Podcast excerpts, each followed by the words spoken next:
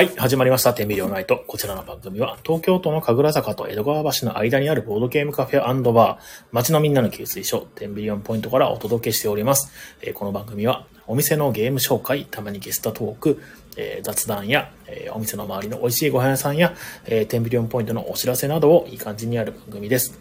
ツイッター、インスタグラムともに、ハッシュタグ店内で、えーカタカナ店内ですね。で、えー感想をお待ちしております。この番組は、えー便りを投稿していただくと特製ステッカーを差し上げております。ステッカー希望者の方は連絡先と一緒に投稿もしくは天秤に来た時にラジオを投稿しましたとお声掛けください。えっ、と、一週間お疲れ様でした。昨日ですね、あの、実はあの、ゴジラの感想会をおじさん3人でやったんで、なんかもう久しぶりっていう感じはしないんですけれども、えー、まあ一週間ぶりのね、ラジオということで、お疲れ様です。えー皆さんいかがお過ごしでしょうかもう11月もね、ほぼほぼ終わりっていう感じなんですけれども、えー僕がですね、あの、今日、まあ、正確には今日か、28、29、30と、えーお休みいただけますので、次回のその営業日が12月1日となってしまうんですね。なので、まあ、えーもう、もう月末、まあ、月も終わりかなっていう感じ。ただ、あのーちょっとバタバタしててですね、バタバタしてるというよりかは、バタバタもしてるんですけれども、あ、あのー来月の告知がまあ全然進んでない感じなんですけどもね。えっ、と、これはちょっと、この休みの間ですね、時間があれあれば、と、取って、ね、えーなんとかやれればな、なんて思っております。はい。12月は、あの、えー告知にもあった通りですね、あの、時短営業を始めるので、あの、えーえーと、イベントは極力最小限ということにさせていただきます。あの、うん、そうですね。あの、もともとその予定されていた、あの、パンデミックの回とか、で、あとは、うんとですね、えーソロダンプロジェクトですかね。えーぐらいにして、まあ、誰でも会は、旦ちょっと12月はお休みかなって思ってます。で、1月も、えー後半から、えースタートする感じになります。時短営業終わってからですね。まあ、つまり、えー1月14日以降ですね、に誰でも会を復活させますので、もしよかったら遊びに来てください。はい。えー今日はですね、なんかあの月曜日にしてはね、すごく賑やかな感じでねお客さんがたくさん来ていただいたんですけれども、うん、まあありがたかったですね。日曜日もね、そこそこ、えーお客さん来ていただいて、あありがたかったなって思ったんですけど、まあ土曜日がね、あの人類がいない感じでした。えーどこに行ったんだろうな、人類は、みたいな 感じで、えー土曜日は散々でしたね。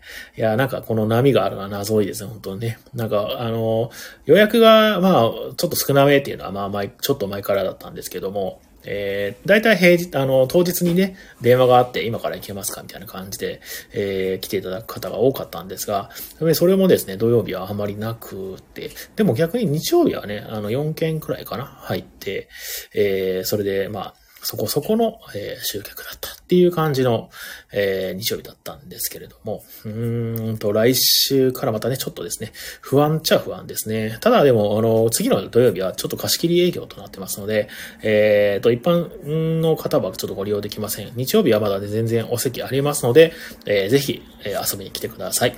で、9日ですね。9日も、うん、少しずつ、はい予約が入ってます。ありがたいですね。うん。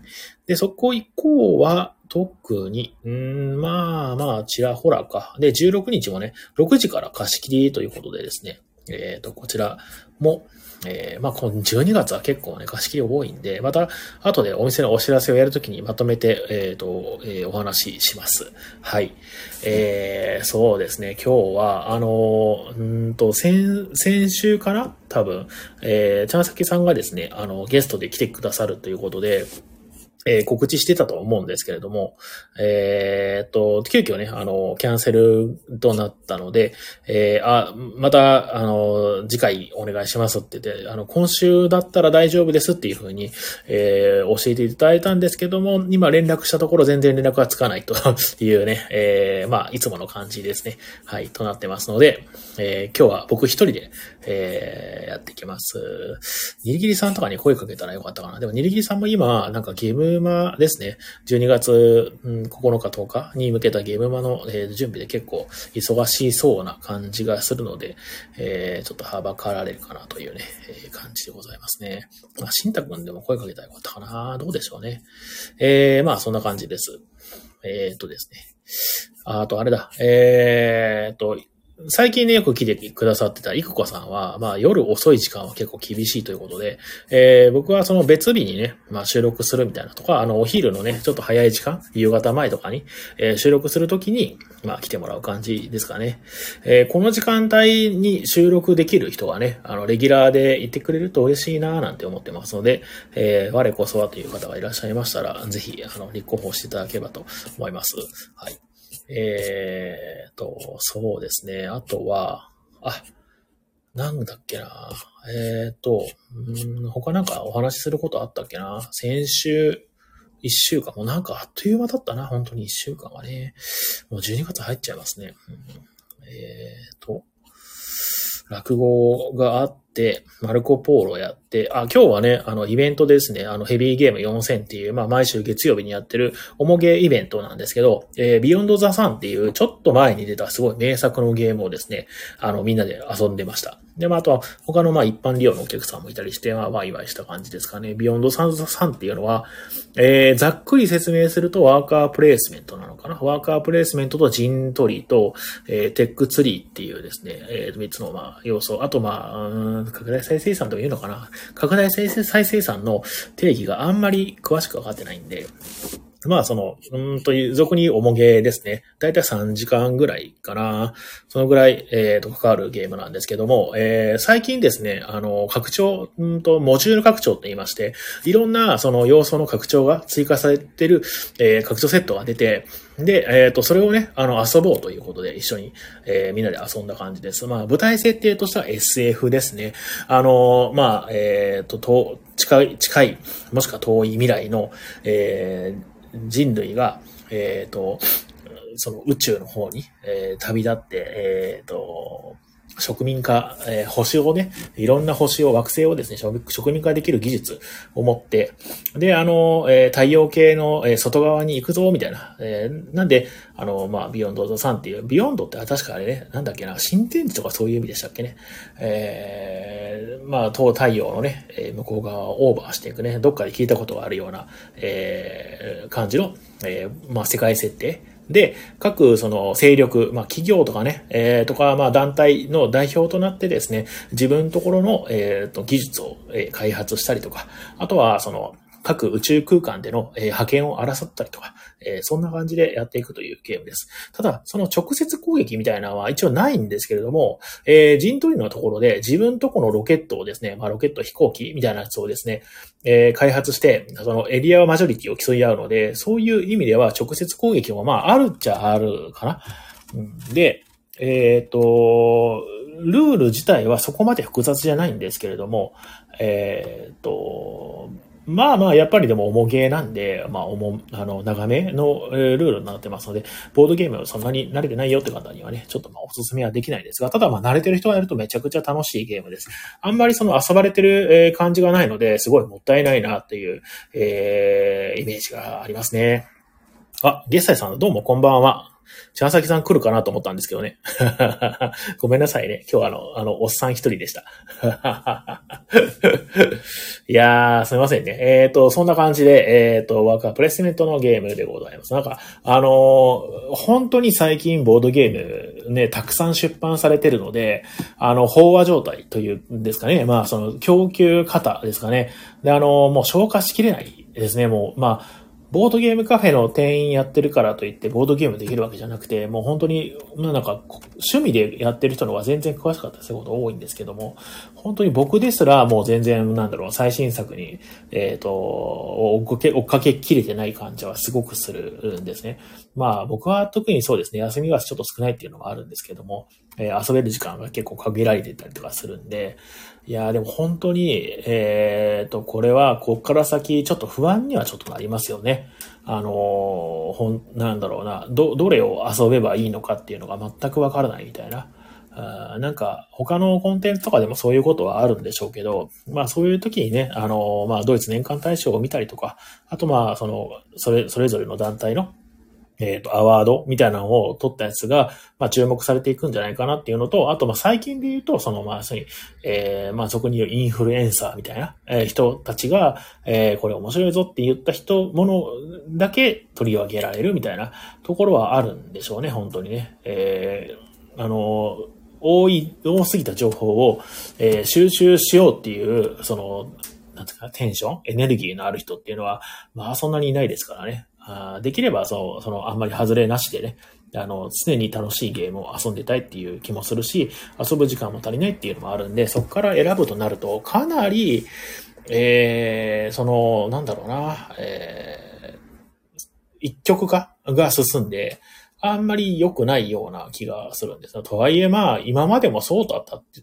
といえばそうだったのかもしれないですね。昔はそのタイトル数も少なくて、もう出たタイトル結構、まあ、そこそこみんなが注目してたっていうイメージがあるんですけど、ね、これもやっぱり雰囲気でしかないから、実際昔からこうだったっていう、いう、なんか本当はデータがあるのかもしれないですけど、なんかその空気感ですかね、昔はなんかその出てきたタイトルをみんなでその一通り遊んで、えっ、と、その時にこの、この、今年はこれが面白かったよねっていうのが、まあ大体みんな共通認識で、えっ、と、あったんですけれども、でもまあそれもあれですね、昔のなんか昭和時代のなんか歌謡曲、ポップソングとかはね、みんなが聴いてたとかってああったじゃないですか。で、今もなんか、そういうテレビの力が弱くなった、まあ、まあ、影響で、みんなが聴いてる歌みたいなのが、えー少なくなったっていうね、話をね、よくしますよね、本当ね。えーボードゲームにもそれが起こってる感じはちょっとするなって、まあ、コンテンツが本当にたくさん出てきてるっていう、まあ、あの、幸せなことではあるんですけど、贅沢な悩みですよね。あ、ちゃんさきさんだ。出た。これごめんなさいね。そのね、ちょっと待って。えーっと、Wi-Fi が、あー、なるほど。どうですかあの、入れそうですかね。えーっと、えー、こんばんは、ロミ、ジャンロビいないけど、お気にやろう。あ、ゆこさんどうも、こんばんは。えー、ちゃんさきさん今日入れそうですか？あの、まあ、あ、でもなんか、あ、ど、おやおや、ちょっと待って。今、今、あの、そう、接続してる人をね、確認することができるんですけども、えーっと、これ、どうなんだろうな。ちゃんさきさんが見えない。えーちょっと待ってください。今ちょっと LINE やり取りしてみます。えーっと、今、気がつきました。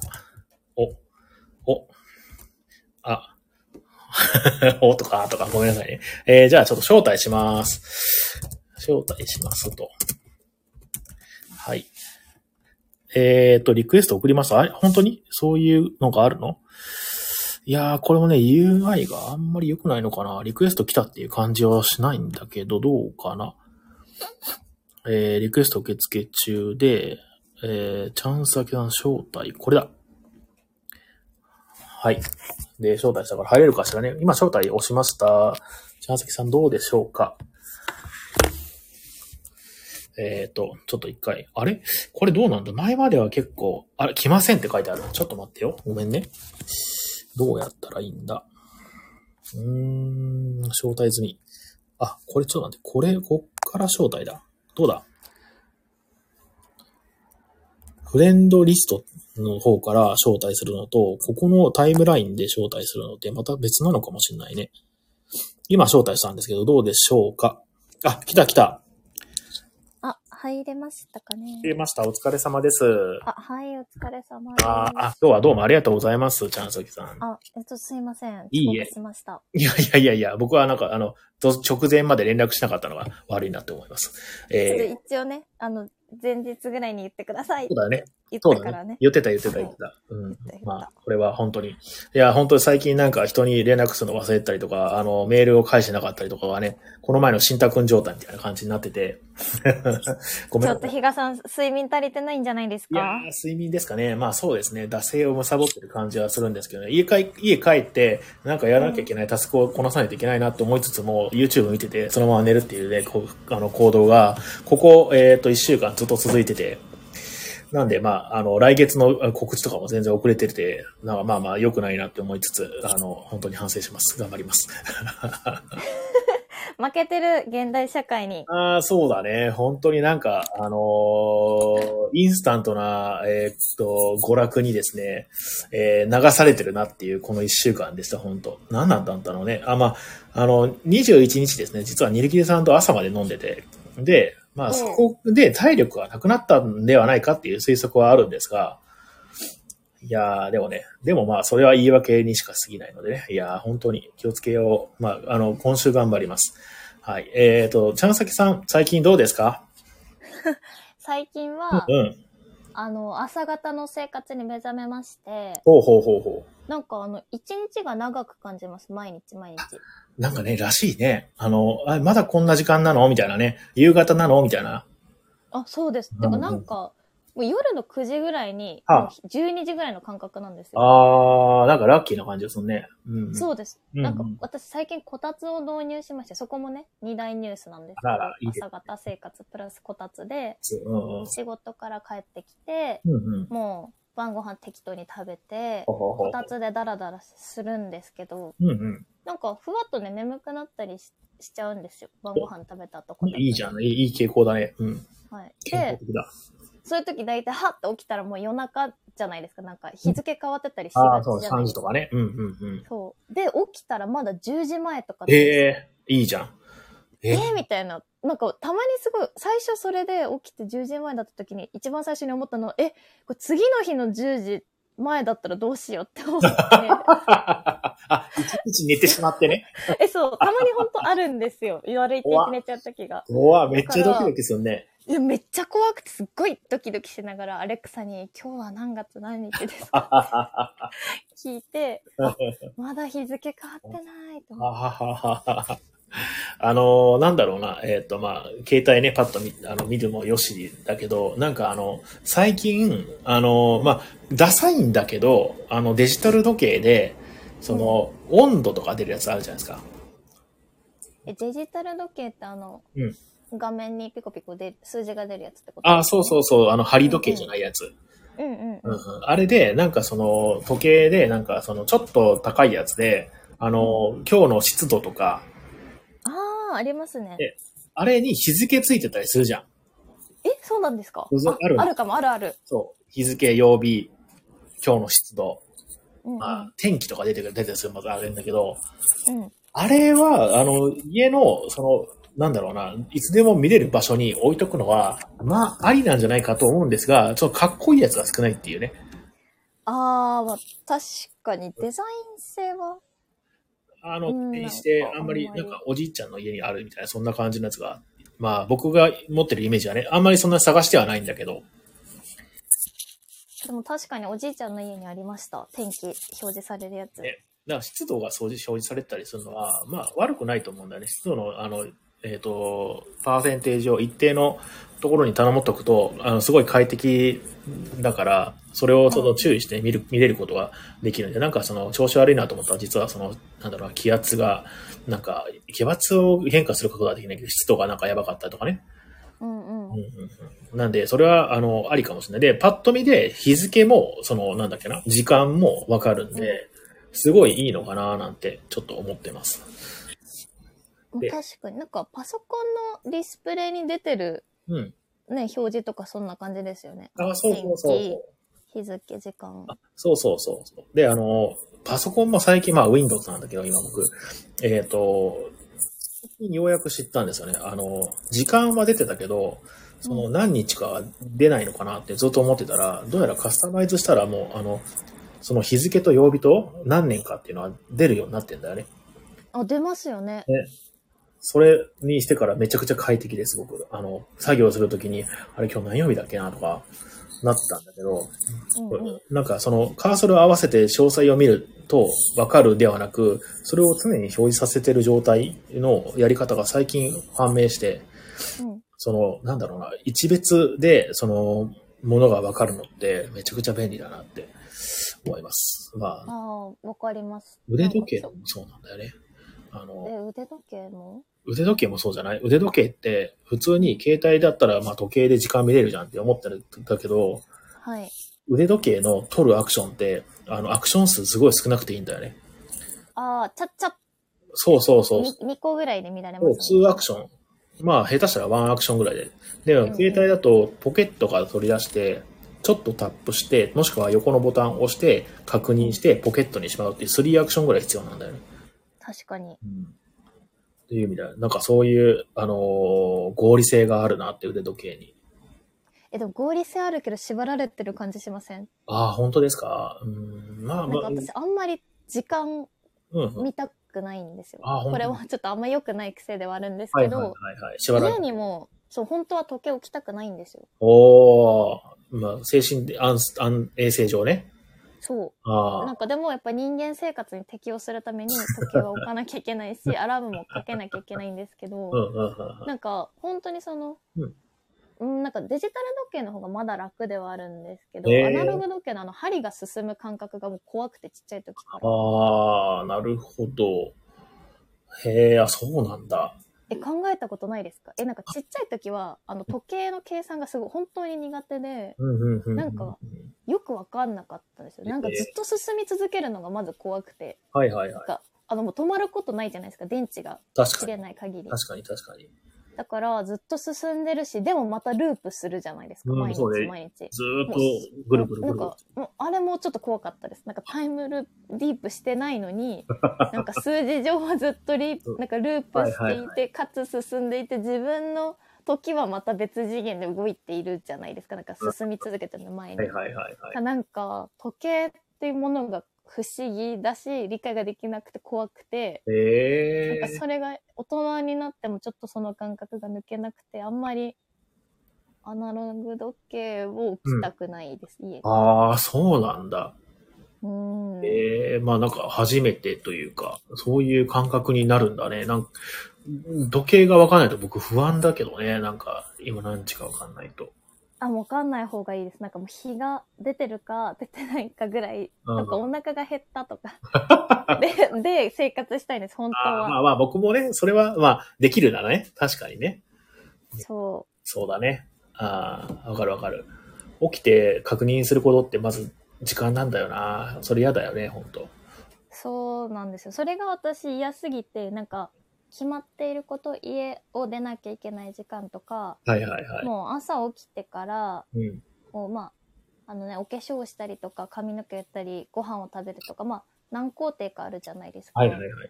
あれをもう全部アラームかけてるんですよ。うーん、ご飯を食べるとか、お化粧するとかのそう。この時間までにすそれを終えるっていうアラームをかけてて、うん。それがもう鳴ったらやめる、やめて次のことに移るんですよ。はっていうので時間を管理してて、時計はあんま見てなくて。なんで大体自分が家出るまでにどれぐらいかかるかっていうのを、まず最初に測って、うんそこからアラームに落とし込んで、うん。毎朝その時間にそれをやって家を出てるって感じ大変だね。ですね。あ、まあ、あの、いちいちその時計を見て変える、行動を変えるっていうのがストレスだから、ああ、でも、まあ、そそうしているってなるほどねその枠にはめ込んであげると、別にその時計を気にするっていううん工程を踏まなくてよくなるから、えーそれに集中できるんだね。そうですね。なんか数字にとらわれるっていうか、時間のはいはい。塊で区別するっていう感覚に変わるんで、なんかその苦手感が減るんですよねあ。あ、はいはい時はい。間を管理しなければいけないっていう。そういうね。はあ。感覚の問題かも。ないやでもしかもそわかるそっちの方が分かりやすいんですよ、私の脳みそだと。ええああ、あってんだね、そっちの方がね。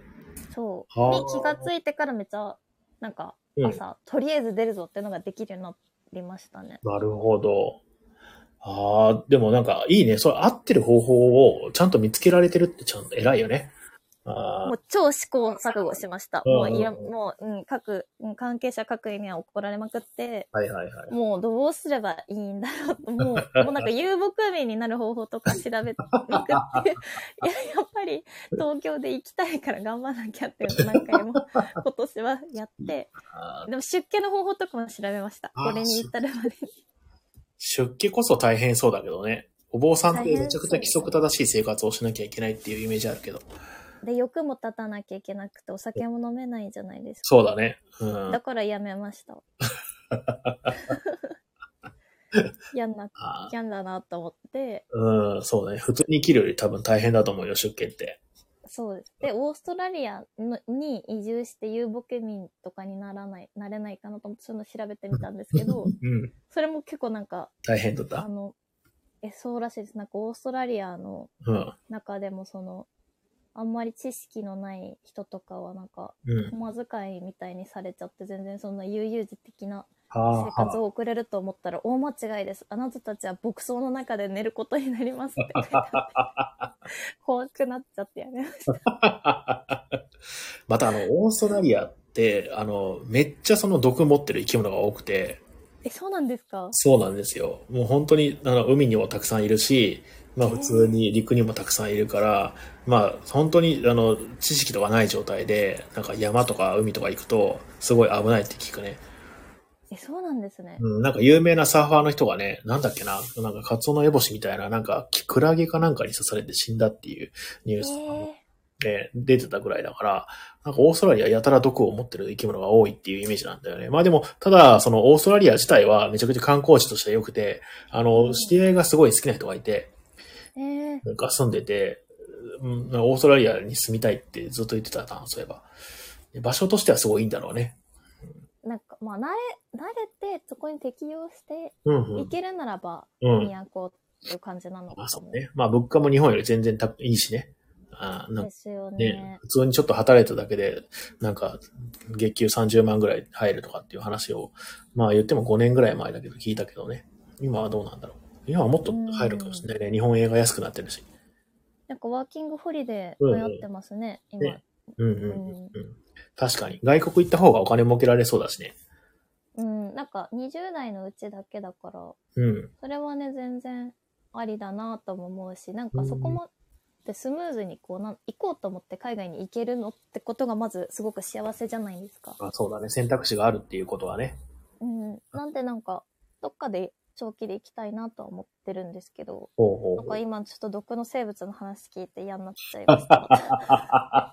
まあなんかこう、コンクリートジャングルでここもう5、6年生きているので、この便利な23区で生きていると、うん。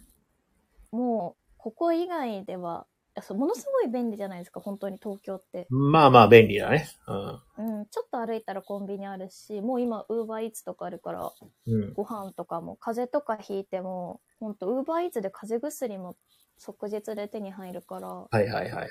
まあそうだね。かそう、まあ、病院もたくさんありますし、はいはいはい。便利すぎて、なんか、アマゾンとかすぐそ届くし、うんこれに慣れちゃうと、他のところでの暮らしが、すごい大変になるんじゃないかなと思っています。意外とまあ、あの、いけるかもしれないけどね、でもね。あのーさっき言ってた、チャンスケットさん言ってたように、まあ、住めば都で、慣れればそんなに大したことないなんてことはあるんじゃないかなって思うけどね。まだ、ただ、今のうちなんじゃないですか、その海外とか別のところに住んだり、うんうん。長期間ね、生きるのって。まあ、言ってもまあそうなんだろうね。えっ、と、結婚とかするまではいけそうな気がしますけどね。結婚とかになってくると、まあ、その、パートナーの、なんだっけな、えっ、と、こともあるから、ちょっとんうん勝手に決めるのは難しいかもしれないけど、そうですよね。うん。まあ、二人でね、住むとかってなると、ああそうだねちょっと広いとこが必要だったりとか。ああ、そうだね、そうだね。あと、そのパートナーの中にそこに行きたいかどうかってね、自分だけの問題じゃなくなってくるから、難しくなるだろうね。確かに、可愛く説得する術を身につけるかわいかないかもしれない。可愛いだけで多分それ決められないと思うよ。ちょっとバカですよね、ちょっと言い方。可愛いからいっか、みたいな。すごい。えでもうまくいきそう、そういう人の方が。あのすごいストレス耐性が高そうですよね。そこで、まあ可愛いから、こいつについてちょっと北国とか住むかみたいな思ってくる旦那さんだったら、何でも、何でも大丈夫。なんか、どんな人生でも楽しく生きていけそう。ああ、でもそれはあるかもしれないね。あのー、あの、ねすべ、すすべてにポジティブで前向きに捉えてくれるのであれば、まあいけるだろうね。そういう人を見つけるのは最高だだよね。そうですよね。なんか、常々、まあもう今年25になって、これからどうしようかなみたいなのを、まあ考える時期というか、20代でもやっぱ折り返しはいはい。の時期なので、うんうん結構ね、今後どうしていこうかなみたいなのとか、まあ幸せに生きていきたいほんですけど、それって、まあはい。人によって形が違うけど、はいはい。何がいいのかなとか、そういうちょっと将来的なことを考えてる時期だったりするんですけど。なんか、で、まあ本とか読んでて、人の脳みそがどうしたら幸せをうん感じるのかとか、そ。のストレスを感じにくい人ってどういう考え方をしてるのかとかを、まあなんかいろいろ読んでるんですけど、その神経質じゃないってその幸福度にやっぱすごく大事なことで、ああ、はいはいはいはいはいはい。まあ、どんなことでもなんですけど神経質ってすごいまあなんか本人も疲れるし周りの人にもプレッシャーを与えるうんうんうん。ことみたいで、うんうんうんうん。なんかその悪いことが起きた時に、うんうんそ。のランダム性のせいにする癖がある人ほっていうのはすごくなんかストレスが溜まりにくい人の特徴らしいんですよ。う。へえ、ランダム性のせい。その、要するにその人のせいではではなくて、あ、もうそう、他人のせいでも自分のせいでもなく、なんか、そういうこと今天気が悪いからとか、巡り合わせが悪いみたいな。はあ、はあ言っちゃえばギャンブラーみたいですけど、あ、はいはいはい。なんかそういう考え方の人はうん、ストレスが溜まりづらいと。えでも、えうん、そういうひ考え方すぎると、うんその責任感とかが生まれないから、うんうんうん。なんかバランスはいはい。が難しい。幼少期はそういうのを気にし、多少は気にする？環境で生きた方がよくて、でも大人になってから気にしない人の人の方が案外、なんかいろんなことにチャレンジできてうまくいくみたいな結果が出てるみたいでう。、ええ面白い。そうなんですよ。で私は結構気にしいなので、うんだし、まあちょっと神経質なところもあるので、はいはいはい。なるべくそういうところを丸くうんしていきたいなと。えーなんか、その本には、あの、こういうふうなことをすればいいみたいなことは書いてないんだ。うんとなんか、うんと自分を責める癖とかはやめなさいとか。はあとまあなんか単純に睡眠が足りてない。あそう自ね。責思考になりがちだかはいら、はいはいはいはい。そうあのそういうのはやめた方がいい。うんうんうんうん。タンパク質取れって書いてあります、へえあの、まあ、日光を浴びろとかね。あ、そう、なんか本当あ、まあ、そうだよね、みたいな。あの、まあ、うつ病の人がうつを回復するためにはどうしたらいいのかっていうのに、ちょっと近いところは多分あるかなって思ってて。あ、そうです。あと、なんか筋肉量増やせみたいな。あはいはいはいはいはいはいはい。あバナナ食べるとかね。はあ、うん。もう本当その、そういうことに近かったんです、へえー、あ、そういう感じなんだね。まあでもその考え方の癖っとかっていうのは結構、まあ、先天的な環境もう決まっちゃってる環境とかでそういう考えになっちゃうことは多い。でん。それはまあ仕方がないこと。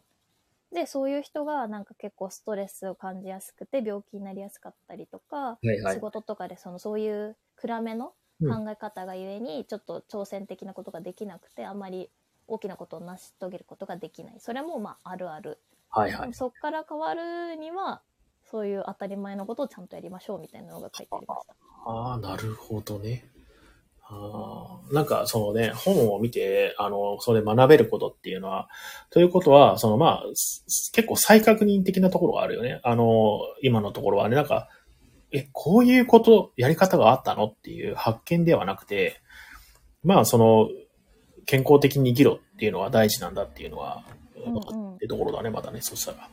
あでも一個あっと思ったのは自分そのミスしちゃったとかなんか思った時にはいはいと。かまあ相手にイライラした時とかにあいその人が、えっと、子供とか老人とか弱い立場はいはい。の人間だった時にどう思う同じようにイライラしたり落胆するかみたいなはあ、はあはのを考えてそこを判断基準にしてもよいって書いてあってそれはちょっとなるほどって思いまあ、した。はいはいはいはいはいはい。その人の属人性ではなく、起こった出来事に対して、他のそのキャラクターであれば、どういうふうな捉え方をするかみたいな。ああ。まあ、バーを広げるですかね。なんか自分も、うん。例えばなんか、ななんだろう、プレゼンとかちょっとうまくできなかったうん。とかってなっても、うんうん。まあ、幼稚、自分が幼稚園生でこんな、ちゃんと発表してたら、偉いなって思えるみたいな感じじゃないですか。その、なるほど。えっと、大丈夫のバーをこう広げるみたいなイメージなのかなと読んで思いました。あーちゃんとそのプレゼンのところに遅刻せずに来てるから偉いなとか、そうそういう。まあそうそうです。なんかひるふ増えるじゃないですかう。ん人前でこんな話してはいはい。偉いなとか、そっち側が増えるっていうか。はいはいはいはいはいはい。ああ、でも、あのね、ちょっと近いような体験というか、えーうん一言があって、あの、僕、そのお店のプロモーションのために頑張ってなんかしなきゃなってずっと思ってたんだけど、それで、まあ、たまたまその紹介で、あのー紹介してもらったその制作会社の人と何やりましょうかねって話になって、この前ほら話したんだけど、あの、動画を撮る、撮るみたいな話になったんですよね。うん。で、その、まあ動画も、どういう動画がいいのかって言ったら、まあ AI で制作した映像とうん。音声、音声もその機械読み読み上げみたいな音声に対して、カタンのその説明をしてるやつを突っ込むっていう動画を作ると、えーええんやないのみたいな感じで、ほなやってみましょうかってなったんですけど、うんうん。あのね、全然うまくできなくて、あ、これ無理だなと思って、で、その、昨日か一昨日ぐらいに、あの、うん。ちょっとチャレンジしてみたんですけど、あの、無理だ、無理でしたと。ちょっとあの、面白いコンテンツにはなならなかったですっていうふうに言ったら、その、えっ、と、担当者の人が、その、まあ、えっ、と、チャレンジして、あの、ダメだったってことが分かったのも、それは進捗であるので、あの、なんだろうな、まあ、悪いことじゃないみたいなことをおっしゃっていただいて、うん。確かに捉え方は一つだよね。なんか、あのーやろうと思ったことはできなかった。まあ、それはもう、それすらも、その結果であって、それが分かったってだけでも、まあ、進歩だよねっていう話をされてたんうんですようん。いい言葉、すごい。転換の仕方すごい。ね。いや、すごい、なんか、ポジティブシンキングってやつですかね。まあ、俗に言うね。うんうんまあ。いい、いいなって思って、ちょっとそれは、あの、参考にしようって思った一件が、今のこの話で繋がりました。うん。確かに。考え方一つっていうのは、まあまあよく言われることではあるんですけど、実、実感すると、ああ、本当だなって、あの、実、実際ね、自分の、自分事として、えっ、と、その体験すると、やっぱなんか、ああ、なんか、改めて思うよね、その、その大切さっていうのがね、そのポジティブな、うんうんうんポジティブに捉えることのね。確かにそうですね。うんうんうん。でも、どう、どういうふ、なんか、才能ある人がいるんですよ。そういう、何やっても悪いように捉える人の、がいて、ああ、まあわかるかも。ね、まあその気持ちもわかるんだけど、で、うんその状態っていうのが、めっちゃその、なんだろうな、良くないっていうのはもう本人も良くないって多分言ってたりするんですよ。うーん。最初も悪い風にあの捉えてしまうことが。うんうん。でも、その状況から抜け出そうという風なアクションをしなかったりするわけなんですよ。なるほど。で、それってめちゃくちゃ危険だなと思って、あの、なんだろうな、えっ、とね、沼みたいな感じなんだよね、本当あの、ネバーエンディングストーリーで、っていう映画があって、うん。とそれで、あの、まあ、ファンタジーのやつなんですかね。あの、翼の生えた、あの、は口の尖った生き物が出てくるやつね。翼の生えた口の尖った生き物。え、ペガサスっぽい何か出てきますよね。えっとネバーエンディングストーリーでしょ。幸運の竜ファルコンでしょあれ、翼あ、そうそう、ファルコン、ファルコン、そうそう。生えてたっけなあれ。生えてた、生えてた。巨大なチワワみたいな竜みたいな出てくるんだよね。え、そうそう、そうです、そうです。可愛いやつです。で、まあそこで、その主人公の、えっ、と、相棒の馬がいるんですよ。うん。で、旅をするんですけど、途中で沼に足を取られて、その沼が悲しいことを思うと沈んでしまうっていう沼で、うわ、怖っ。で、懸命に悲しいことを思い出すなって、あの、なんだっけな、沼を抜けるんだって主人公の男の子が言って沈んでいくんだけども、まあそれにすごく近いんだよね。その悲しいことを思い出すと沈んでしまうっていうのは分かりつつも、その沼にはまって悲しいことを思ってしまう状況が。恐ろしいなと。そういう状況に陥ってしまうことがあるんだなっていうのを、まあ知知っておくのはすごい大切だなって思いました、すごく。確かに。え、でも沼に入っちゃってる人は沼、沼に入ってることは分かってないのかな？なんか。最初はぬかるみで、うん。で、気づいたらこれ沼なんですよねっていう。あで、そこが、悲しいことを考えると沈んでしまう沼だっていうのはもう分かったんだけど、悲しいことを考えてしまう。その、要するに他のアクションをしようという気持ちにならないっていうね。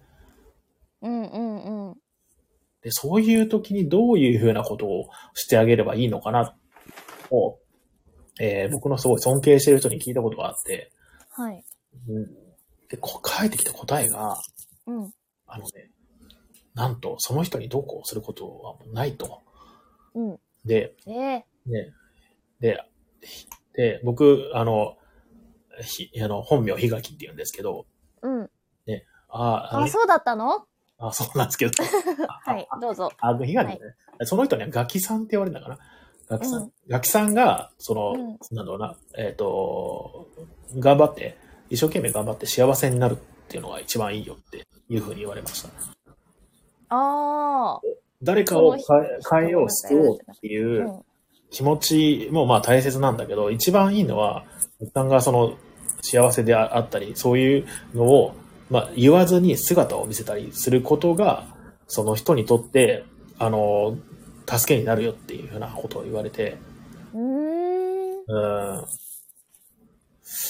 いや、でもね、だから、なんとかしてあげたいとか思うじゃないですか、そういう沼ってる人を。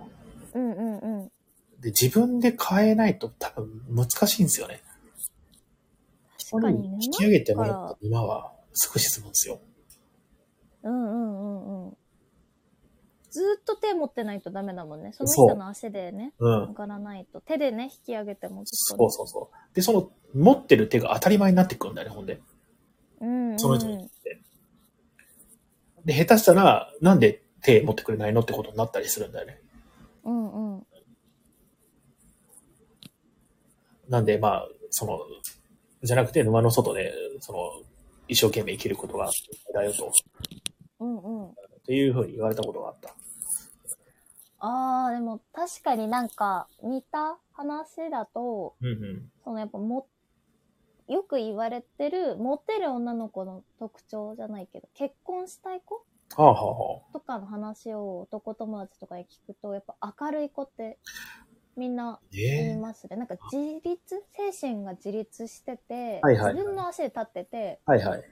明るい子。明るいっていうのがなんかこう、よく笑うはいはいはい。一緒にいると明るい気持ちになる子ってああ、うんいう。人が結構多いなと思ってうんうんうんて。なんか昔は結構守ってあげたいとか、そういう子が、やっぱ20代前半だとモテ、モテる女の子のイメージがそっちだった気がするんですけど、はいはいはいはい。もうこのね、後半でお仕事とかみんな頑張り出す時期になってくると、うんうんうんなんかそっちを、こう、男性も求めてる感じがして、あなんか変わってきているなというか、確かに。みんな気づき出すのかもしれないですね。なんか隣にはやっぱり明るい人が、明るいというか別に根が明るい必要ないと思うんですけど、うん暗い必要もないと思うんですよ、ねそうだね。なんていうんですかね。えっと、なんだろうな、静かな人がダメとかじゃなくて、うん。悲観的じゃない人かな。ああ、そうと。かに関して。そうそうそうそうそうそう。あの、自分に卑下する人とか、ね、うんうん。じゃなくて、まあ、そそうだね。あの、で、言ったことに対するポジティブな捉え方をするとかっていうのを心がけてるだけでも全然違うよね。うん。なんかそういう人には自然と、うん。なんか他の人も集まっていくというか、そうだね特性関係なくいろんなうん人にうんうん。好かれるのってそういう人なのかなとか。思います。うんうんうんうんうん。なりたいそんな人に。元気元気みたいな。あーと、まあ、あの、大丈夫だ、大丈夫だ。ちゃんさきさんは、あの、よそ行きのちゃんさきさんはめちゃくちゃそんな感じですよ、でも。なんでラジオでそういうこと言うんですか？いつもって言ってよ。365日24時間ちゃん先はそうだよって言ってよ。そうだよ。でも、あの、わかんないじゃないですか。僕はちゃんさきの本当の姿を知らないわけですよ。そうですよ。うん。だから、僕の見てるちゃんさきはそういう感じだから、まあ大丈夫そうだなって思いますけどね。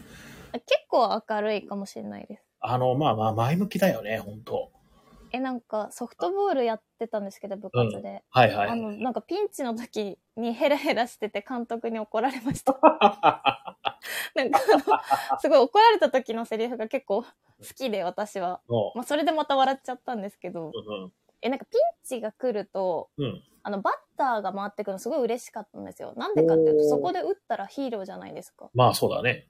私練習がすごい嫌いで、うんうん。あんまやりたくないんですけど、その練習はやらなくてもうんいいんだよっていうこまあ本当はダメなんですけど、うんいいんだよっていうことに説得力を持たせるには、やっぱ試合で活躍した記憶をみんなに残すことが必要なんですよ。はいはいはいはい。そこがあると、まあなんかちょっとサボ、サボっちゃダメだけど、まあ、そんなね、熱心にやってなくてもなんかぬるっと許されるので、うんうんうん。なんかす結構そこを狙っていて、はあ。だからやっぱピンチになると、負けたら悔しいけど、はいはい。まあちょっとここで一発って思うから、うん結構嬉しいんですね。あ、いや、ピンチね。そう回ってくる時だから結構、まあニコニコしちゃってて、時に。で、なんか監督に、うん。試合中に歯を見せるなって言って怒られて、なんでそんな戦国、や、なんか結構強めの戦国武将みたいな。戦の途中に歯を見せるみたいな。言われて、いやー、なんかさ、あの、大人のさ、叱りがさ、あの、大人に、子供の頃に叱られて、大人になったら、あれどう考えてもあの大人やばかったよなっていうパターンって結構あるよね。ありますよね。いや、だってどう見てもお通夜みたいな顔してるより絶対ね切り替えていこうって言ってる方がいいだろうと思って、なんやねんって思ったんですけど、ほんとね。ほんとね。って思って普通に笑っちゃってました。で、私の隣にいる人も、いつも私が笑ってるから、それがちょっと映ってて、うん。結構ゲラ、ゲラ目で、その時見たら笑ってました、その子ええやないの。ええやない。ここだけ、私たちのとこだけストレスがすごい少なくて、試合中いつも。なんか、あの、ちょっとさ、審判さ、声高くない？みたいな。いや、わかる、思ってたとかって。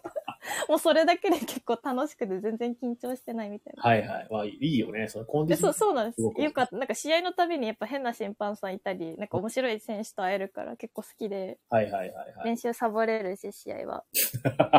なんか、みんなは監督に怒られるの嫌だから試合嫌いだったりして、え考え方一つだなとは、えねまあ学生時代からちょっと思ってました。そうなんだね。もう、うん、十分、やっぱりこの考え方一つっていうのはわかるけど、でも、わか、わかるんだけど、まあ、その暗くなることもございますよね、やはりね。いやまあ、そうですね。なっちゃったらね、仕方ないですけどね。ないですね、ほんと。いやー、で何の話してたっけな？何の話してたっけ？でちょっとでも、最近比嘉さんもう告知もして、まあ、最近どうですかだ？もう戻りすぎか。告知して、えっ、と、まあ告知は何もしてないですね。あの、今今月は、あの、あんまりイベントないですよって話ぐらいしかしなくて。で、そうね、あとは、そうそう、寺崎さん、あれじゃないですか、最近どうですかって話の、まあ続きなんですけど、うん。えっ、と、寺崎さんほら、最近なんか、あれじゃないですか、活動してるじゃないですか。あ、そうですね。ね LGC っていうね、サントリーさんが、うん。あの、協賛についてはいはいい。ただいてる、あの、まあ、ボードゲームサークル、社会人ボードゲームサークルに属してまして、面白いよね。う面白いです。なんかまあ、ほんといろんな人が集まってて、麻雀？ん。うん。プロの方、ダーツのプロの方、うん。うん。まあ、YouTuber さんとか、うん。うん。うん。まあ、いろんな方、有名な方だとね、この間もあつまるさんとか、ねすごいよね。うん、でもなんか、でうん、エンタメの、エンタメコンテンツで結構トップ、トップ走ってたりとか、まあ結構活躍してる人がたくさんいるからさ、めっちゃ学べること多いような気がするんだよな、あそこ、あの場って。あ、そうですね。毎回12、3人は来るんですけど、その、うん。で、まあ、何択かに分かれてゲーム会をやるんですけど、うんうん。まずそのゲーム会がすごいいいなって思うのが、はいはい。あの、なんか、あの、絶対その卓に一人はゲームの説明できる人が配置されてるんですね。で、初心者さんとか経験者さんもまんべんなく配置してて、持ってくるゲームも、うんまあ大体30分以内で終わる、インストが簡単なゲームが多いんですよ。なるほど。だからなんか、その、ゲーム会でそもそもダウンタイムがすごい少ないはのが、初めて行った時なんてスムーズな回なんだ。あ。思ってうん。周りの卓の様子見てもやっぱりそうなんですよ。ほうほうほうほうほうほだからそこがすごいよくできてるなとう。あなるほど。思ってて。うん。茶崎さんはそのボードゲームの説明はあんましないんだじゃん。あ、初回は、あの、私の宅に、と、あの、めっちゃゲームできるおゼリーゼリーゲームスの方がいらっしゃったんで、えもう、あの、やりますやりますよ、つって。あと、まあ、新作ゲームのテストプレイとかも兼ねてたんで、はいはいはい。開発チームの方が各宅にいらっしゃって、うん。初回は私はそんなにだったんですけど、はい。あの、2回目からはちょっとインストやらせてもらったりとかして、うん。その、仕切ってる人がいるんだね。そしたら、その、ボードゲームの、こういうタイプのゲームを遊んで、みたいな。そうですね、あの、ジェリージェリーゲームスの方と、うんうん。あの、面白法人カヤックのはいはい。デザイナーさんたちうんが結構あの、ゲーム開発に大きく関わってるので、えその方々があの会を仕切ってくれててであの松丸さんとか、まあ、私とか他の参加者側の人はうんその会を主催してくれてる人たちのに参加者として行ってます。ー、えーいや、すごいね。カヤックもさ、僕結構憧れの会社なんだよね。いいね、本当に。面白い人たちばっかりですよ。なんか挨拶とかも面白くて、うん。ここまで面白くないとうん。面白法人ってやっぱ言えないんだなとか 思って。大喜利するときのハードル上げる人みたいな感じなんで そうそう大丈夫？まあいや、わかんないけど、まあ、あんまね、言って、私の感覚なんで、面白さっていうのはね、あれなんですけど、なんか毎回ね、挨拶も面白いから、いや、いいですね。いやう、ん。まあ、ボードゲームって、まあ、やってるだけで、まあ、楽しいからいいんですけど、あの、一緒に遊ぶ人が面白かったら、さらに跳ねるじゃないですか。いや、そうなんですよ。ということは、それ、その回は結構、あれだね、本当になんか、その、遊ぶ人も多分、その、一流というか、一発の人なんで、返したもすごい楽しいんだろうね。いいですね。なんかあの、リアクションがやっぱ初心者の方でもうでっかくて、あ、いいね。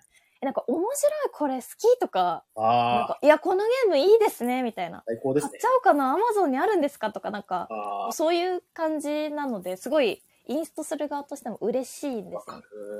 る。ありがとうございますって思いながら。なんかうん。ね、インサイダーゲームとかね、はいはいはいはいさせていただいて、なんか面白いみたいうんお店で働いててもね、たまにそういうなんかリアクションがちゃんとしてる、そのテンションの高い人がいてくれたりすると、なんかちょっと嬉しかったりしますよね。な。そう、そうなんですよ。うんうんうん、まあもちろん全員がそうであるとは言わないけれども、そういう人がいるだけで全然違うよね、本当ね。うん、なんか安心してできますしね、なんかあと積極的な気持ちも生まれますよね。説明がもうちょっとこうしようかなとか、こっちのゲーム、このゲーム好きなんじゃないかな、あのリアクションならとか、うん、やっぱそういう余地ができるんで、ね。なんかこう積極的な人が多いですかね。本当に。なんか受け身の人っていうか、あはいゲームやりたいですとか、このゲーム知ってるんですかとか話しかけてくれる人も多くて。初めましてなんですけど、本当にもうその場にいる人たちみんなとわーって話してたら、あ、お時間ですって言われて、お。あのーまあ、終わりですってなっ終わりの挨拶をした後も、なんか、まだちょっとスタッフさんに怒られないからゲームやってもいいんじゃないでしょうかみたいな。この間、こそこそ、この間ジャストワンやってたりとか、えー、でもな熱量は高いですね。あのね、ちゃんと怒られない範囲ですけど、うんやってたりとか、あ、なんか仲良くなっててすごいなと思いました。いやーでもまあ、いい環境にいますね。なんか、そこでまたね、あの、コネクションが広がっていけるといいですね。あそうですね。もうなんか、コネクションを広げるまで全然考えられてなくて、いつも、うん。うわー緊張するって思って行って、うわー楽しかったって思って 戻ってきてるんで。本当に。なんか、おめかししていっていいんですよ。あの、バーでやるから、ちょっと、あの、予想行きの格好うんで、まあ、ドレスコードってほど硬くはないんですけど、来てくださいねっていうのがあって、まあ、みんなちょっとおめかししてきてて、なんかその感じも楽しくて、はいお酒も、あの、サントリーさんのおかげで、はい。あの、飲み放題なので。そうだよね。提供してくれてね。そうなんです。もう、え本当飲み放題だから私乾杯ってして、うんやばい、今日緊張するかもと思ったらもう一杯飲んでうんからやっていいんで、ー、あ、いいあですね。りがたいですね。いや、すごいね。その LCG の企画書見たい。めいやめっちゃ見たいですよね。だってさ、それをさ、まあ、あの、大手のそういう、なんか会社に対して、あの、こういうなんか、今ちゃんさきさんがやってるような、うんもうほぼ遊びじゃないですか。うん。こういう企画を通した企画書ってなんだっていう。え、確かに。うん、普通、まあどうなんだろうサン、サントリーぐらいの大手とかになると遊び心あるかもしれないけど、まあ通そうって思わなさそうじゃない？ですか。なんか、そういうチーム結成して、なんか、お酒のゲームを作りますよって言われても、ふーんって感じじゃないですか。あの一応サントリーさん側にもあのボードゲーム好きなスタッフさんいらっしゃって、サントリーの方も来てるんですよ。ああ、発遊びの想はどうなんだろうね。いやーなんで本当にボードゲーム好きな人たちでやろうってなってガチになった結果こうなってるはい。のが今かなと思います。なんかこう最初から仕事仕事っていう感じで立てたっていうか、はいはい。まず数人でうん。こういうのやりたいねって言ってそそれに賛同者がどんどん集まった結果が今っていう感じがするのでうなんだね。ああ、なるほど、なるほど。いきなりでかいその企画をぶち上げたっていうわけじゃなくて、徐々にって感じなんだね。そうですなんかこうそのオファーを出して有名な人呼んでるっていうかゲーム好きな有名な方が、あはいはい。あの面白そうなことやってるから行きますって言ってる感じですかね。はい。そこでなんか、まあね、オリジナルのゲームをね、二つぐらい作ってんだっけあれ。ありがとうございます。そうなんです。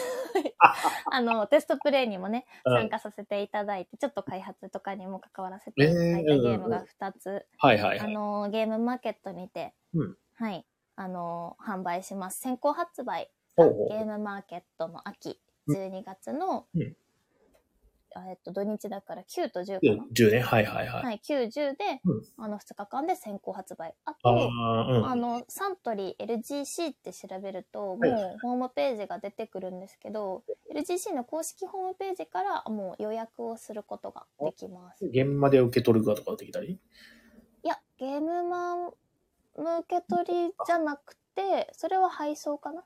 ああ、普通のね、あの、通販みたいな感じで。はい。あーえー、その、二つあるゲームの、の、うー要約するとどういうゲームとどういうゲームなんですか？えっと、じゃあ一つ目ですね。うんうん。両方ともバーが、あの、テーマバーがあってで。す。バはーをちょっと想定してうんうんうんるゲームで、うんえっと、一つ目がバーテンダウトっていう、まあ、バーとうんバーテンダーとダウトがはいはい掛。け合わさってる、えっと、ブラフゲほうほうほうほうほうほーなんですけどうん、えっと、まあ、あの、カクテルカードっていうのがみんなに配られます。はい。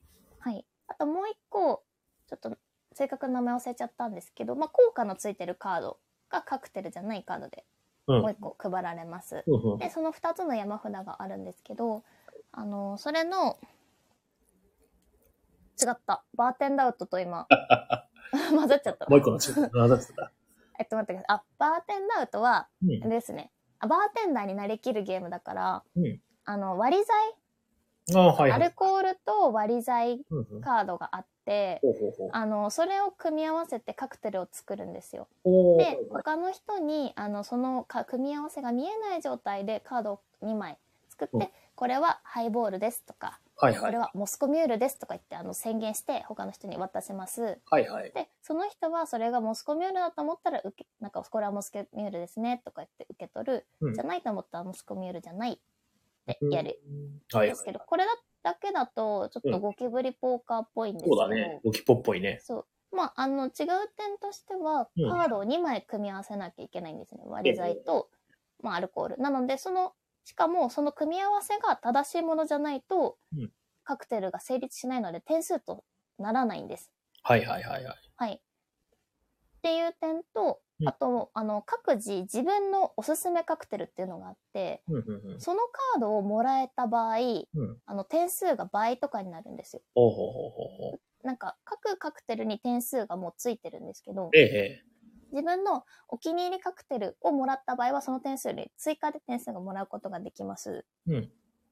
なんで、まあ、それもらったら嬉しいんですけど、うんまあ、そんな、いいカード渡すかっていう、ああ。もう一駆け引きみたいなのがあります。そのお気に入りカクテルはもう公開情報なんだ。あ、そうです。みんなの前に置いてあります。ああ、なるほど。なるほど。ほうほうそれが見える状態で、う。うん。あの、まあ、か誰にどれを渡すかっていうのと、ええあとまあ割り剤とアルコールは場から2枚ずつオープンになってるんですね。はいはい。で自分のターンにやることがその組み合わせて誰かにカクテルをどうぞってするか、はい場から1枚カードを引くか、はいはいはいはい。場か山からカードを引くかっていうのを選べるんで、一応推測ができるんですよね。はいはいはいはいこことここも違うところで、うん。まあ、きあの人ジン持ってたからジントニック作れなくはないよなとか、はあ、なるほど。そういう、うん。まあ、駆け引きとかはできます。へえ、なるほどね。これはちょっとあれですね、遊んでみないとわからないですね。あの、ゲームまでは使用できたりするんですか？おそらく。おそらく。おーなんかあの、バーみたいなうん。ブースを作るというお話を。聞いてますので、なんかバーテンダーの格好をさせてもらえるらしいので。私も売り子で、はい、2日間、バーテンダーの格好をして売るので、ちょっとそれっぽいのができたらいいなと。シェイクしちゃおうかな、カード。いや、するかわかんないんですけど、これね、怒られなかったらしようかな。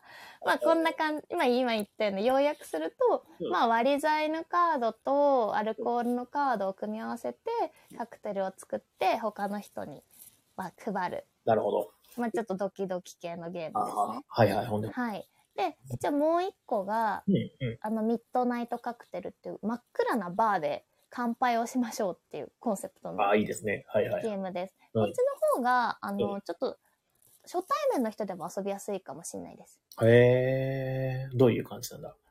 と、なんか、これは、カクテルカード、もうできてるカクテルですね。カクテルカードが皆さんの手元に配られて、はいはいで。、あともう一個、まあ、効果の書いてあるカードが別にあって、それも配られます。はい。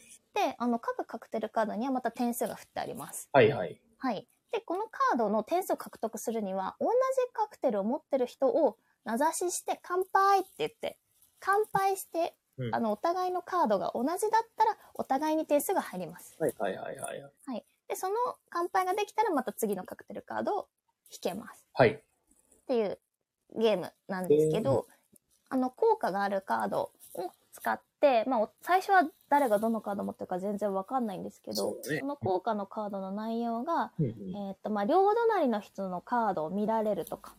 指名した3人とカクテルを時計回しに交換するとか、はあ、なるほど。うんうんと1枚カクテルを引いて好きな方を捨てるとか、うん。まあ、そういうのでちょっとカクテルのシャッフル要素とか、他の人のを見られる要素があります。あと、自分のカクテルを他の人に渡して交換するとか。ああ、あのなんか、犯人は踊るに近いところがあるね。ちょっと近いですね。うんうんうんで。もなんか、もうちょっと淡々としてないかな。なんか、犯人は踊るっぽいんですけど、うんうん。乾杯が結構楽しくて、ええなんか、全然知らない人同士でも、あ、なんか、なんとかさん持ってますよね、みたいな掛け合いがあるので、ちょっと名前を呼んだり、自然と名前を呼んだりとか、そのコミュニケーションとか、はいはいはいはい。あの、見せ合うときにやっぱちょっと、ね、あの、近くで、あ、こんなの持ってんですね、みたいなとかがあったりとなるか、ほど。その、そもそも誰かと乾杯しないと点数が取れないので、はいはいはいバチバチっていうか、うん。いや、ここは合わせましょうよ、力を、みたいなあ感じになるんでね。うんうん。はい。あの、知らない人同士でも結構楽しく遊べるかなと思います。私はマジで乾杯がめっちゃ楽しすぎて、あの、LGC で遊んできましたっていう写真をあげたんですけど、うんうん。なんかめっちゃ大爆笑してる写真をたくさん撮っていただいて、カメラマンさんに。それなんか乾杯が楽しすぎて。めっちゃ爆笑してました。乾杯をするって、まあ僕も、あの、うんバー、バーとかよく行ってたんで、はい。乾杯するっていうのは行為としてすごい好きで、ね、知らない人ともまあ乾杯ぐらいはできるじゃないですか。そうです、そうです。ああ、いいですね。なんか仲良くなれそう、それは。あ、そう、それは楽しいです。はいはいはいはいはいはい。いや、それもあれだね、ちょっと具体的にどういう感じになるのか、試してみたいね。その、私有できるといいね、ゲームマーケットね。そうですね、使用したいですね。おすすめは、ミッドナイトカク、まあ、じゃあ、えっとね、比嘉さんが遊ぶっていうか、比嘉さんが店で出す時のうんうんおすすめは、うんまあ大学生とか、まあ、若めの春ゲーをおすすめしようかなっていうグループに、うん。最初にミッドナイトカクテルを出して、ちょっと乾杯とかで場を盛り上げたり、会話を作って、お互いがどんな人なのかっていうのをちょっと知らせなんか知る時間を設けてあげて、うん。その後にバーテンダウトでちょっと軽く駆け引きみたいな。なるほどね。のをそうこの人なんか「なんとかさんどうぞ」とか言ってちょっと全然違う組み合わせとかを渡してねこれ全然違うじゃんみたいなのを軽くできる雰囲気を作ってあげて、はいみんなと遊ぶっていう順番がおすすめです。なるほど。大体その遊ぶ時間って、その、えっと、ミッドナイト、えー、カクテルとバーテンダートは何分ぐらい？両方とも15分とかかなあ短いです。もう、あっという間に終わる系なんだね。めっちゃあっという間に終わはいります。はいはいはい。あ、でもいいですね。それやっぱあの、つなぎとしてはすごくね、本当に。はい。箱もちっちゃいので、うん。持ち運びもしやすい。あの、ちっちゃいうんジンと同じぐらい。ちっちゃいジンと同じぐらい。ああ、はいはいはいはい。300? 350、300かね。はいはいはい。うんうん。そのぐらいの箱でできる15分ぐらいのそうです。見えーた目もおしゃれです。仲良くなれるゲーム。仲良くなれます。いいですね。僕あのーなんだろうな。あの、そういうの簡単にできて、もう、まあ、俗に言うパーティー系のゲームうんの、あの、評価で、あの、遊んで面白かったら、あこれね、パーティー始まりますねっていうことを言うことがあるんだけど、開幕？日がパーティー開幕？ぜひパーティー始まってほしいですね。楽しみ。始まってほしいですね。確かに。いやー、いいですね。へえ、あの、なんだっけ、えっ、と、そういう、なんだっけ、なんだろうな。いつぐらいからあの発売するんでしたっけ？本当のゲームマ以外では。えっとね、ゲームマ以外だ、以外ってゲームマの次ですよね。ゲームマの後ですよね、発売は多分。ゲームマが先行販売だよね。スタンド FM って一回、あの、あれですか、アプリ閉じるとログアウトします？あー、どうだろう。しなさそう。一瞬ちょっと調べてもいいですか？ちょカンペ見てもいいですか？あー、いいよいいよいいよ。ごめんね、ごめんね、なんか。い今声つながってますよね。ちょっ繋がってますよ。と、はい、いやなんか間違えた日日付をはい。言っちゃうといけないので。あー、まあ確かにそうだね。そうだね。はい。ああの、私はちょっとい一回もう LGC で、ーうん。あの間違えちゃったーブ。ラ、ブラフゲを正体陰徳って、あの、でかい声で言い間違えてしまって、あの、茶崎さん、さんっていうのをすっごい優しく教えてもらった。本当にすいませんでした。もう本当にごめんなさいっていうのをやってるので。を正体とか。まあまあまあ、でも確かにね、それはなんかあり、あり得るね、間違いだね。まあ、と思いますよね。方向性はほら同じじゃないですか。そうなんです。うん私の中で同じところにカテゴライズしているのがバレてしまったっていう。あの、いや、でもゲーマーの友人たちからはあの怒られました。あの、それはダメじゃないかっていう。えー、厳しいはい非常に反省しております。えっとですね、はい。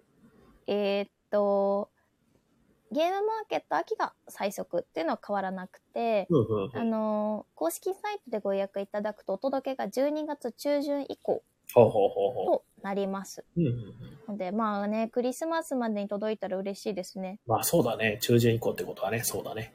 うん、なんか結構やっぱ人数多い方が楽しいなっていうイメージなので、はいはい、そうだね。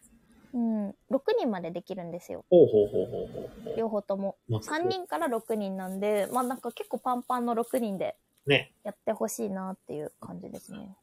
いいですね。あの、6人ぐらいで遊べるゲームって、まあ、あの、何本あってもいいですからね、本当そうなんですよ。うんえ、6人って結構嬉しいですよね。だって、ね。うん。6人って、あれ、結構ないですよね。やっぱ適当な関係は6人いけるっけ？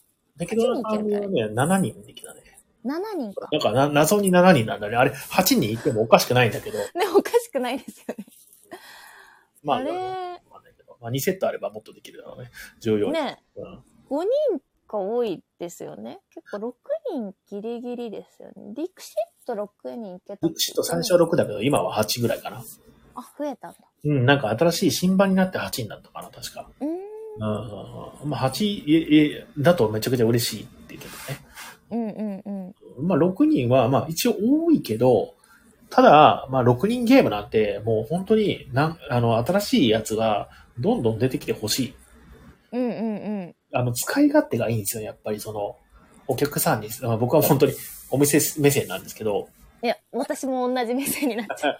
使い勝手がめちゃくちゃいいんですよね。その、15分でできるでしょ？で、6人対応でしょ？うん。ね、なんか面白いゲームないですか？って聞かれざっくりしたそのそういう時に出せるっていう感じがしていいですね、本当うんうん。なんか相席会の締めとかね。もうああの何人か帰って、二つの卓じゃくっつけて遊べますかみたいになった時に、ちょっとね、6人とかになって、いつ何出そうかなみたいな。いいじゃないですか。その、まあ、相席っていう、その、属性の、その上ですね、初めて、初めましての人とかね、あのー一人で来る人が多かったりするから、そういうのでね、仲良くなれると最高じゃないですか。うんうんうん。乾杯とかね。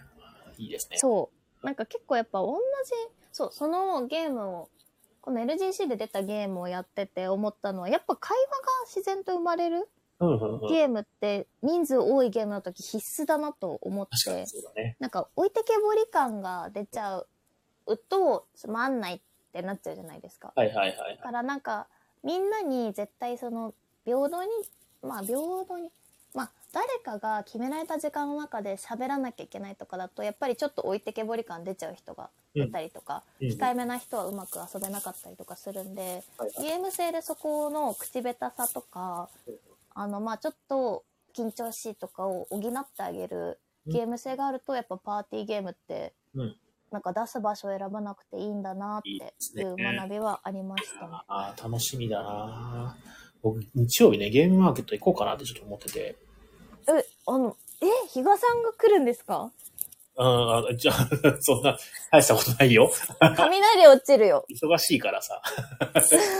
忙しいから行けないんだけど、まあ、あの、10日から時短営業を始めるんだけども、うんうん。それでアルバイトさんにちょっと、まあ、お任せするフェーズをちょっと作ろうかなと思ってて、うん。まあ、そのね、あの、ゆくゆくは僕も、その、休みを増やすために、あの、ある程度、その、お任せできるような状態を作っておきたいなって思ってたんで、で、まあ、うんその日曜日、まあね、あの、大丈夫そうだったら行こうかなっては思ってますね。行けえたら、ー、き来てくださいよぜ。ひぜひ行かせていただきます。はい。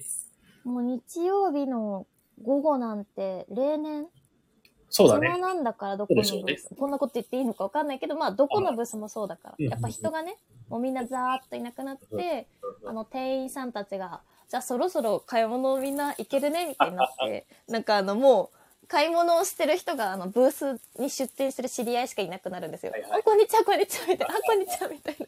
あ、ここで出してたんですね、みたいな。あ、こんにちは、みたいな。行ったんですけどいなかった、みたいな。熱量がやっぱり高いのはどうしても土曜日なんですよね。土曜日でみんなでね、早く新作を遊びたいっていう気持ちが多分あるから、結構の方は土曜日がやっぱり多くて、で、日曜日になってくると、あの、まあ、あの、例年のね、まあ、まあ、ゲームマーケットだったら、あの、落ち着いて見れるっていうことで、ファミリー層が多かったりするとかね。えー。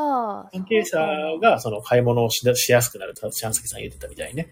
えー、だったからね。まあでも、あの、本当に炭焼きみたいな感じができて、あの、とても2日開催の、まあ、良さだなって思うよね、本当それって。うんうん。ほんとそうですね。なんか、雰囲気が違うかも。ねなんか去年、初めてゲームマーケットはいはい。参加した時、あの、ゴジラが発売する時だったんですよ。ああ、はいはいはいはい。ゴジラあるね。ゴジラダッシュを見て、ゴジラダッシュ。私まだボードゲーム歴ね、浅かったし、なんか、うわーって思いました。こんな早く動けるんだ、ボードゲーマーたちって思いました。走っちゃダメなのすごい、今まで見た中で一番俊敏なボードゲーマーの集団を見て、おーって思いました。いや、なんかでもそれだけやっぱみんなね、熱量持って、そうだもうなんかね。走ってたっていうか、なんか高速で列を作っ、なしてたんで、あの、ああ、はいはいはみんながあのルール違反をしてたってことを言いたいんじゃなくて、あの、気持ちでは全力疾走だったと思うんですけど、まあ、みんなこうちゃん感じ、でね。そう、リュックとあのガラガラ持って、シャーって、そうだね。わあの、列をシュッて作ってました。かるわかる。わ、早いと思って、いつもこう、ね、あの、階段4階まで上がるの辛いよっていう会話をみんなから聞いてたので、あななんか、ゲストさんが控えめだねって、控えめですと。控えめな、な、なんだろう？なん、どの話だろう？控えめど。こで控えめって言ったっけ？うん日曜日の話かな？日曜日か。あ、そうそう、日曜日が控えめね。確かに。そうだね。うん。もうね、ゲーマーは土曜日に欲しいものを買って、日曜日はなんかゲーム会とかで遊んでたりするの多いですし。ね。サークルさんもなんか土曜日出店の方が多い感じはしますよね。今どうの人もね、帰りやすいしね。うんうんうんうん。いや、ゲームマーケット、結構ずっと行ってたんですけど、あの、お店やっぱり始めちゃってなかなか行けなくて、すごい寂しい思いをしてたんで、あの、日曜日もし行けたら本当に嬉しいなって、えーぜひ行きたいところではあります。で、行くときはまあ、もちろんその、えっ、と、LGC の方にも、ちょっと顔うん、来てください。私有しましょう。あ、ぜひぜひ、使用私も、あの、ちょっと、お酒のカードシェイクしていいか聞いとくんで、ブースの人に。シェイクしてもいいですか 実際そのバーみたいなその、えっ、と、スペースのところでお酒を出したりとかはしないんだね。え、出してほしいとねは言ってます。うん、どうでも、それは私が飲みたいだけなので、か あの、でもなんか、泥酔されちゃったら困るから、うんなかなか難しいんじゃないですかね。飲食スペースは分け、なんかベン、椅子みたいなのがバーって並んでて、そこでは飲んだりとかご飯座って食べたりはしていいんですけど、ブースで食事を出してるところは例年なかった気がすあとは、るから。えなんだっけ、キックスターターのところ。あのね、カフェみたいになってた。キックスターターが。去年ですか？あ、今年の春とかですか？今年が、ちょっとね、本当にね、2年、に2つぐらい前ぐらいの、キックスターターがブース出店してて、そこはね、なんかね、スタバみたいになってたよ。え、すご。うん。なんで、まあ、できなくはないけど、でも、ただ、ただ、そのアルコールを提供できるかどうかはわかんないけどね。いや、そうですよね。うん。だからその辺はなんかちょっと規制がありそうだね。うーん、まあ、サントリーパワーで。ああ、そうか、サントリー。巨大資本だね、本当いや、なんないかな、どうだろう。がっつり掴んでいきたいね。うんそうですね。え、でも、そこまでの詳細はまだ私もわからないので、ああ、そうね。まあ、そうちょっ、と、うんそう、全体的に楽しみなそうだねと。ころもありますね。うん、うん、うん、うん、うん。うんまた、あの、ゲームマーケットの前にもまた遊ぶ会があるんで、そこで、いろいろもしかしたら案出し合ったりとかもするかもしれない。あなるほどね。ブースとかのね。うんうん。うんうんうんうんいいですね。で、そのなんか、あの、LGC 自体はゲームマーケットまでとかそういうなんか期限があったりするんですか？何も知らないですあ。普通にうんゲーム好きな人たち多いから今後も遊ぶんじゃないでしょうか。えー、あまあでも、それ、ね、継続できるとすごい素敵ですね、本当に。あでも LGC で仲良くなった人たちとは普通に、あの、1月にゲーム会やりましょうって言ってあ、ます。本当に。いや、いい。はい。あなんだろうな、そういう、なんか、コンテンツ、エンターテインメントとかに対して、前向きな人と、まあ、繋がっておくのは本当にいいことだと思います。なんだろう、あの、制作者の人、かつ、その、まあ、要するに、俗に言う、まあ、えっ、と、トップ走ってたりとかする人じゃないですか。うんうん、うん。なん、で、まあまあ、学べることめちゃくちゃ多いと思うんだよね。その姿勢であったりとか、うんうん。まあ、その、仕事が見れるかどうかはわかんないけども、その会話からさ、そういう、なんだろうな、えっ、と、そこまで、その、来れる人っていうことは、その、人付き合いとかも多分すごく上手な人だったりすると思うんですよ。うんうん。なんで、その人から学べることってめちゃくちゃ多いと思うから、ぜひね、長くですね、えっ、と、続けていけるといいですね、本当そうですね。なんか、結構、LGC の人と話して、あ、確かになって思ったのは、うんうん。まあ、改めてですけど、うんまあ、こう知らない人たち同士ですけど、うんボードゲームってなんかこう一瞬でつながれるというか一瞬で仲良くなれる。から別にお互いのそのパーソナルな情報を聞き出したわけでも。もともとなんなら何してる人とか知ってるわけじゃないけど、うんこうやって打ち解けられるのすごいですよねみたいな机を囲んでなんか遊ぶっていいですよねみたいな。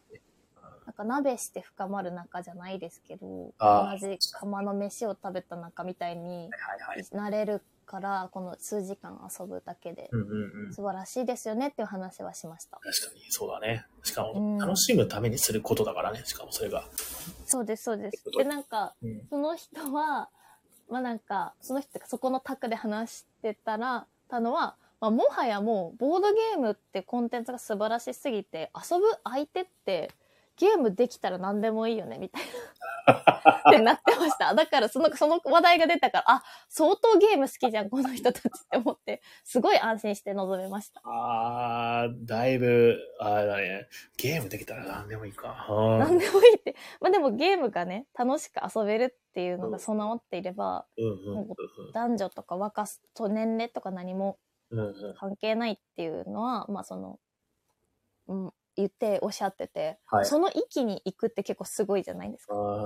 すごいね。すごいね。まあ、な賛否ありそうだけども、まあ、その気持ちを持ってるのは素晴らしいことだと思いますよ。うんうんうん。うんうんうんうん僕ぐらいの、なんか、その、なんだろうな、おじさんゲーマーとかになってくると、結構その、まあ、ゲームのポテンシャルもそうなんだけど、やっぱり一緒に遊んでる人のポテンシャルにめちゃくちゃ左右されるなって思ってて、ゲーム。まあ確かに確かに。うんうんうん誰でもいいっていうのは、まあ、その、なんか、うーんと、なんだろうな、えっ、と、えっ、と、その時のテンションで言ってしまったのかもしれないけど、それが本心だったらめちゃくちゃ素晴らしいことだと思いますよ。いや本当に私も最初聞いた時も、うわ、すごって思いました。かってなるよね。もしくは、そのなんか、ヤバ、ヤバに遭遇してないだけなのかもしれないですけど、まあそう、なんか遊びに貪欲だし、じなんか皆さんも何かしら作ってる方とかが多かったんで、うんうんうん。なんか本当にそういう人たちだけで完結していてうんうんうんうん。る可能性はあるんですけど、はいはいはい。いや、でもまあ、そう。それで結果ね、その方たちも LGC で遊んでるから、まあまあ、うん全然そういう論を素で言っててもおかしくないなという。まあね、幸せな環境ですよ。羨ましいです、それは。素直素直に、本当に。あの、皮肉では何でもなくて、本当に。いや、いいことですよ。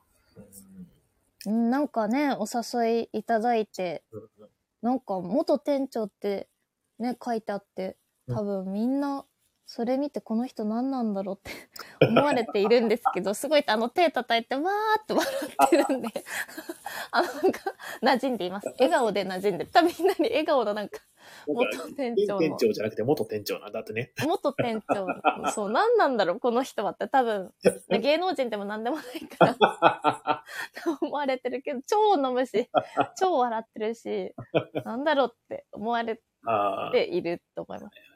でもまあ、その、選ばれたっていうのも、その最初の、その、結構前の話に戻るけど、チャンサキさんの、要するにその、なんだろうな、あの、ポジティブな感じの、う人との接し方っていうのが、えっ、と、ここにフィットするなって思われたから、その、えっ、と、そこにいるんでしょうね、本当ね。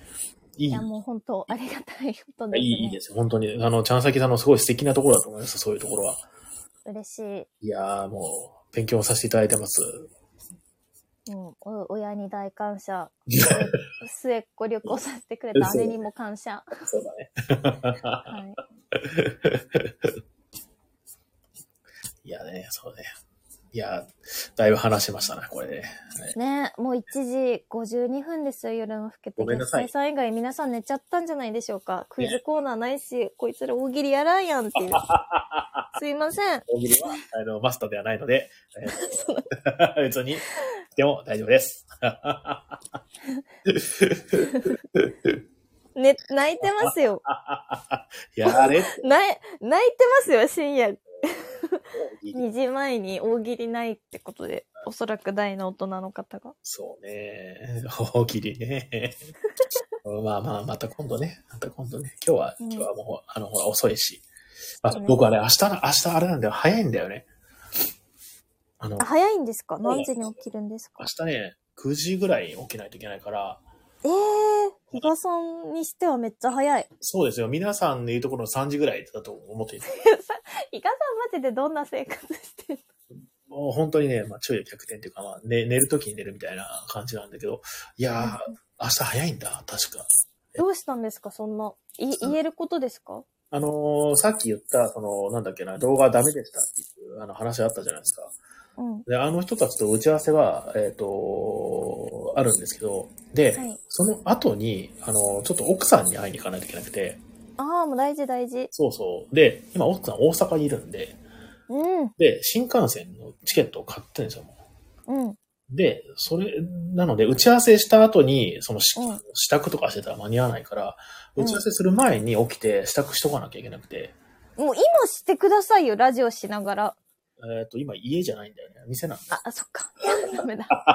だから帰ってから支度して、まあ寝るんだけども、うん。あーそうね、そうね。いやーでもどうなんだろうな。ギリギリまで寝てそうな気がするんだよな、打ち合わせの前。まあまあまあ。まあ、そんな感じで早から打ち合わせがあるんで、今日はね、そんなに、あの、いやー、大喜利したかったなーいやー もきちゃんさん、ね、お礼を言っていただいてますけど、すいません。いろいろ。ね、ひかさんが早く寝ちゃうみたいなんで、もう私も明日ね、6時半起きなんですえー、早っ。ごめんね。そうですよ。えめっちゃえいや、もういつも、いつもそうなんです。はい。ごめんね。6時半ぐらいに起き、え、でもなんか最近最強なんですよあ。それぐらいに寝てるんですけど、ああの、6時半ぐらいに起きて、うんお昼めっちゃ眠くて、普通にお昼、まあ、あの、昼、休みの時にちょっとお昼寝して、ー。コーヒー入れたら結構元気に働けるんですよ。えー、あ、そうなんだ。でも帰ってきてまたそれで寝て、うんうんまた元気になってるんで、なんか小刻みにえー、あ。なるほどね。睡眠をなんかそう、短期でポンポンポンと。あ、でもまあ、その、言ってもまあ、うんなんか蓄積してるかもしれないからね。まあ気をつけてください。うんその、休日ね。うんそうね。日賀さん、あの、荷造りの時、はい。なんか、あの、BPM 早めのプレイリスト流すとちょっっといいですよ。ああ、テンションが上がってね。早く。あの、しかも、あんな無駄に長いプレイリストじゃなくて、ちょっと30分ぐらい、え5、6ー、曲ぐらいで組んだもやつとかをうん流して、それが切れたらもう、いや、なんかそれが切れるまでにやるっていうのを頑張るといいはい。あ、ライフハックだ。はい。私はでもよくあの、ワンナイトカーニバルでやってました。4回、あの、終わるまでやってました。てってってってってってだからライブバージョンとかだと、お前ら、みたいな。まだ人生終わってねえよなみたいなこと言ってくるんで、おーって思いながらやれる。やっぱ騎士団に励まされながら急ぐっていう。オッケー。じゃあちょっと、あの、そのプレイリストを組んでもらいます。はい。やってみてくださ い。ちょっとね、早起き軍団なんで、そうねそ。ろそろですよね。そうですね。ごめんなさいね。ありがとうございます。今日は本当に。いえいえ、楽しかったです。ありがとうございました。おしゃべり太郎でした。おしゃべり太郎。おしゃべり太郎。うん。また、あの、出てください。はい。ぜひ、こんな感じで、はい。よければ、またお邪魔させてください。はい、どうも、ありがとうございます。いほな、あの、茶崎さんはここら辺までで、はい。はいでは、おやすみなさい。ございます。おやすみなさい。はい。はい。はい。えっ、と、それではですね、あの、あとは、えっ、と、お店の、えー告知。まあ、告知っていうのはさっきやったかな。あの、12月の、えっ、と、カレンダーは、えーホームページの方に出しました。えー正式な告知、まあ、正式じゃないかな。ツイッターの方の告知については、またちょっと後日やろうかなと思っております。えーという感じですので、えーまあ、見ていただけるとわかる通り、貸し切り営業が多いですね、12月はね。えっ、と、2日、6日、えっ、と、30、25? という感じで、えー貸し切り営業多め、そして10日からさっきも言った通り時短営業となっておりますので、えーいろいろとお気をつけください。えーイベント等はちょっと少なめになっております。また1月の後半から、えー本格的にまた再起稼働を始めますので、えーごえーぜひあのご参加いただければなと思います。あと、27日ですね、12月のね、落語会ですね、こちら、あの、真打ちの方がいらっしゃって、あの、落語を聞かせてくれるということなので、ぜひですね、あのーえーえーご予約していただけるととても嬉しいですと。えーえーと、立花屋、えー、エンジュロさんというね、方ですね。はい。えっ、と、その日ですね、僕はちょっとまあ、ちょっと、もしかしたら、あの、えーお店にいないかもしれないので、この日はですね、あの、落語だけとなっております。あの、いつもはね、ボードゲームも一緒にして、あのー落語家さんと一緒にですね、えーボードゲームをしたりとかできるっていう、あの、回なんですけれども、えー12月に関しては、えー落語のみということになっておりますので、えーぜひ、あの、まあ、お気をつけください。はい。えっ、と、そんなもんかな。まあ、あの、ざっくりそんなもんです。あとは、詳しくはホームページの方を見ていただけると、えーいいかなと思います。えーそれではですね、あの、さっきも言いました通り、ちょっと僕がですね、明日、あの、早いので、あと今から家帰ってから、ちょっと、あの、に、に、煮作りをして、煮作りをして、あす、起きれるかな？頑張ろう。うんという感じです。えー、こ今夜も本当にありがとうございました。また、来週も、来週放送できるか？できるな。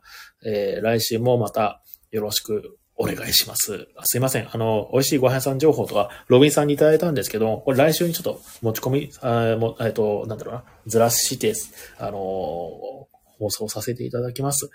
はい。では、今日はね、この辺にしておきましょう。えー、どうも皆さん、あの、ありがとうございました。あグルメ情報もね、ちょっとあの、今日、あの、これからまた帰ってちょっと作業とかあるんで、また来週にさせてください。すいません。えっ、と、それもね、あの、えー、なんだっけな。えーロビンさんからまたいただいてるんで、それもね、あの、発表させていただきますので、はい。そんな感じでございます。ではでは、えー、もしかしたら、えー、と、来週の月曜日前に、もう一回なんか、あの、放送するかも、えーしない。まあ、わかんないですね。しないかもしれないし。